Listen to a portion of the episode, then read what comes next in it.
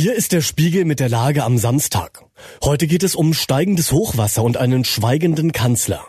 Wir schauen auf die Vorbereitungen für die Silvesternacht in Berlin und blicken zurück auf 2023. Spiegelredakteur Martin Knobbe hat diese Lage geschrieben. Am Mikrofon ist Till Schäbitz. Angst vor der letzten Nacht. Die Bilder vom vergangenen Jahr sind noch präsent. Böller, die auf Polizisten fliegen, ein Feuerlöscher, der gegen die Scheibe eines Rettungswagens kracht. Zitat, so ein Silvester darf es nicht mehr geben, sagte damals Bürgermeisterin Franziska Giffey. Nun aber fürchten viele, dass es genauso ein Silvester wiedergeben könnte. Vielleicht noch ein schlimmeres. Die Terrorangriffe der Hamas und der israelische Gegenschlag haben in Deutschland Wut, Gewalt und Hass gegen Israel auf die Straße gebracht. Was also ist geschehen, damit sich die Szenen möglichst nicht wiederholen? In Neukölln immerhin besuchten Mitarbeiter von Feuerwehr und Rettungsdiensten in den vergangenen Monaten Jugendclubs. Eine sehr gute Initiative. Viel mehr aber passierte wohl nicht.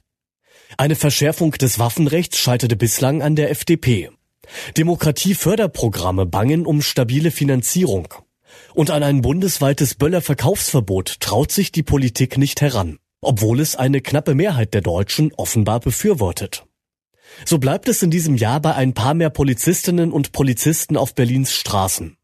Außerdem soll es drei Böllerverbotszonen in der Stadt geben. Mal sehen, wer sich daran hält. Das Wasser steigt, der Kanzler schweigt. Die nicht mehr ganz Jungen unter ihnen werden sich an das Hochwasser 2002 erinnern. Ganze Landstriche standen damals unter Wasser. Von einer Jahrhundertkatastrophe war die Rede. Zur selben Zeit näherte sich der Bundestagswahlkampf seinem Höhepunkt.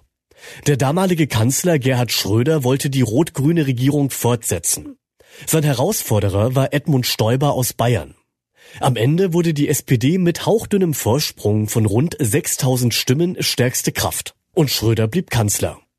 Ein schönes und vielleicht auch wahres Narrativ lautete damals, dass Schröders Einsatz im Hochwassergebiet ihm die entscheidenden Stimmen zuspielte.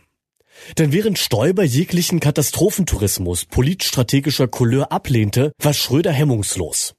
Er packte die Gummistiefel ein und wartete durchs verschlammte Grimma.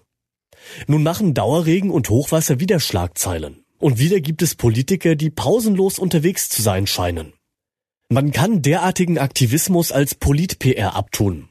Man kann es aber auch als Selbstverständlichkeit ansehen, dass ein Ministerpräsident in schweren Stunden bei seinen Bürgerinnen und Bürgern ist.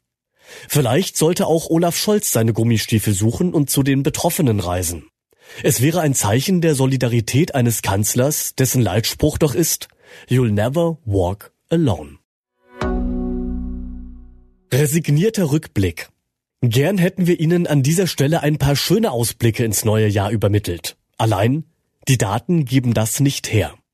So sind mehr als drei Viertel der Meinung, dass Deutschland schlechter dasteht als ein Jahr zuvor. Das zumindest hat eine repräsentative Umfrage des Meinungsforschungsinstituts Seaway für den Spiegel ergeben. Nur 12 Prozent halten die Situation im Land demnach für eindeutig oder eher besser als Ende 2022. Nicht ganz so dramatisch, aber immer noch ernüchternd sieht die Bewertung der persönlichen Lebenssituation aus. Etwa jeder zweite Befragte sagte, dass sich sein Leben im vergangenen Jahr verschlechtert habe. 36 Prozent waren unentschieden. 16 Prozent gaben an, auf ein gutes Jahr zurückzublicken. Nach diesem für viele hoffnungslosen Jahr kann das nächste also nur besser werden. Was sonst noch wichtig ist. In der Ukraine haben in der Nacht erneut die Sirenen vor Raketen und Kampfdrohnen gewarnt. Der Generalstab meldete zudem weitere Sturmangriffe russischer Bodentruppen.